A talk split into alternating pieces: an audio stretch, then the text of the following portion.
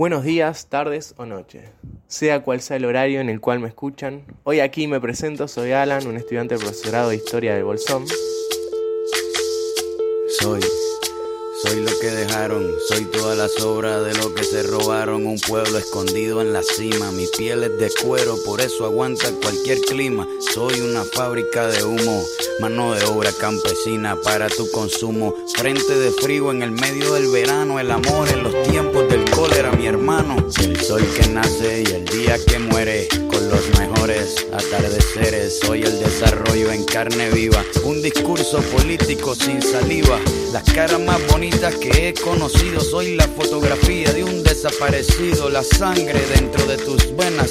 Soy un pedazo de tierra que vale la pena una canasta con frijoles. Soy Maradona contra Inglaterra, anotándote dos goles. Soy lo que sostiene mi bandera, la espina dorsal del planeta en mis cordilleras. Soy lo que me enseñó mi padre. El que no quiere a su patria, no quiere a su madre. Soy América Latina, un pueblo sin pierna, pero que camina. Oye, tú no puedes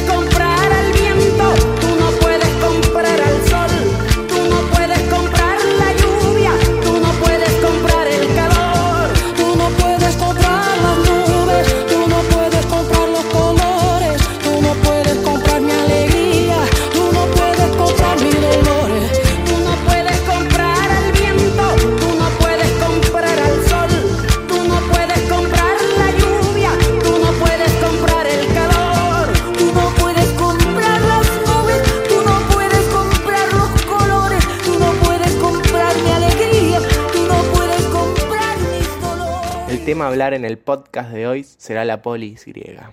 Para entender un poquito más al respecto de esto, primero hay que saber que las polis griegas fueron el nombre que recibieron las ciudades de ese momento. Su origen se da a finales de la Edad Oscura. Al origen de esta están ligadas la aristocracia, ya que eran los encargados de liderarlas. Ellos se encargaban tanto de las funciones políticas, sociales, legales y religiosas del Estado. Desde sus orígenes, las polis griegas fueron presentándose distintos problemas, tales como excesivo crecimiento demográfico, crisis de recursos disponibles, incremento de los conflictos sociales y políticos internos.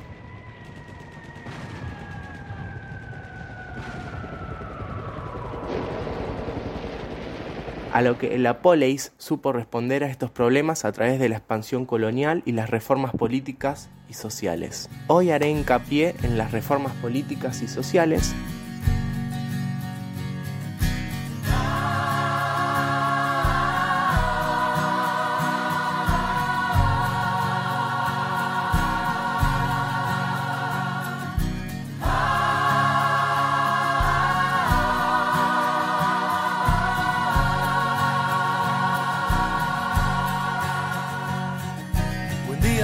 Señor, en que lo puedo ayudar. De temprano vine a trabajar y así yo me gano el pan. Perdone usted, Señor, el cliente tiene la razón. No levante la voz, se puede enojar mi patrón. No me grite usted de chiquito, nadie le enseñó. Si tiene cinco minutos, le puedo explicar yo que el respeto es la revolución.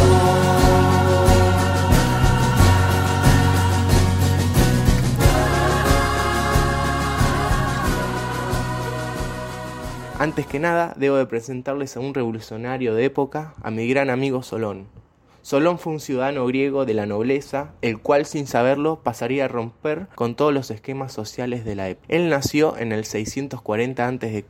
y murió aproximadamente en el 560 a.C. Todo lo que conocemos de él es gracias a las interpretaciones de sus más de 300 poesías.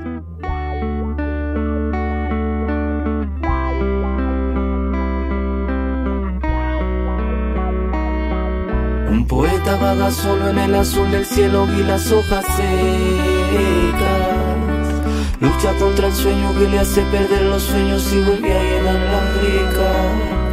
Y solo buscando magia, pero todo lo impregna de nostalgia.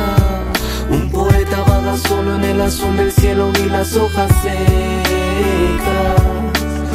Lucha contra el sueño que le hace perder los sueños y vuelve a llenar la breca.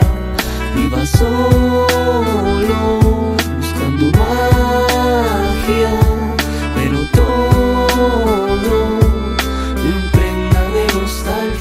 Que él buscaba, él quería crear una conciencia en el ciudadano griego y convencerlos de hacer reformas tanto en el ámbito político, económico y social.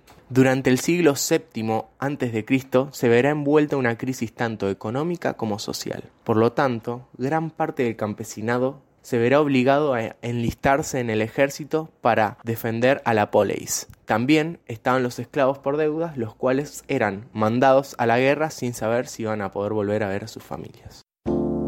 En otro tiempo y en este mismo lugar había un río de verdad.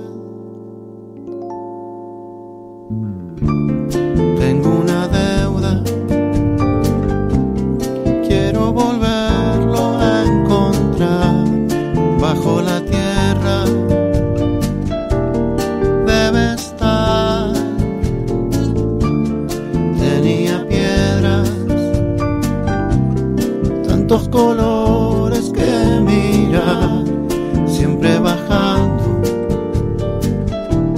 sin parar. Los griegos, al ver la gran capacidad de resolución de problemas de Solón, le proponen convertirse en tirano, a lo que él se niega. Pero sí accede a Arconte, ya que podría tener gran influencia dentro de la poleis. Solón se encargaría de liberar miles de ciudadanos de sus deudas, también quienes se habían convertido en esclavos pudieron recobrar su libertad. Por otro lado, él puso suma atención en el origen jurídico y político de las poleis. Él era tan bueno con la plebe que se encargó de que todos pudieran obtener ingresos fijos en base a distintos trabajos liberando así a los ciudadanos de la pobreza. También consiguió que parte de la sociedad que antes no tenía voto dentro de las poleis pudiera tener participación en ella. Estos eran llamados como tetes. Algo que hizo y me quedé muy sorprendido fue que implementó la acción judicial. Para entrar un poco en contexto, cuando mataban a alguien en Grecia, solo los parientes directos podían hacer alguna denuncia. Y ahora, con la acción judicial, cualquier ciudadano griego iba a poder hacer la denuncia. Cosa que parece poco, pero es muy importante en una sociedad. También consiguió el derecho ático a través de una serie de leyes el cual buscaba el orden social, por ejemplo, a través de los derechos familiar, derecho de sucesión y etc. Y cosa muy importante, intentó buscar distintas soluciones al problema económico que estaban pasando en ese entonces. Incentivó la actividad económica entre extranjeros y distintas ciudades. Ahora bien, yo pienso si Solón en una época en que tenía todo en contra pudo realmente cambiar las bases para una sociedad un poco más igualitaria, yéndonos al siglo XXI, hay muchos estados en los cuales de una forma u otra se esclaviza a la gran parte de su población, haciéndolos vivir y pasando momentos imaginables para la vida de una persona. Invito a la reflexión sobre la cuestión y dejar de lado el clasismo para romper con las desigualdades de las clases sociales. Con esto me despido y hasta luego, Alan.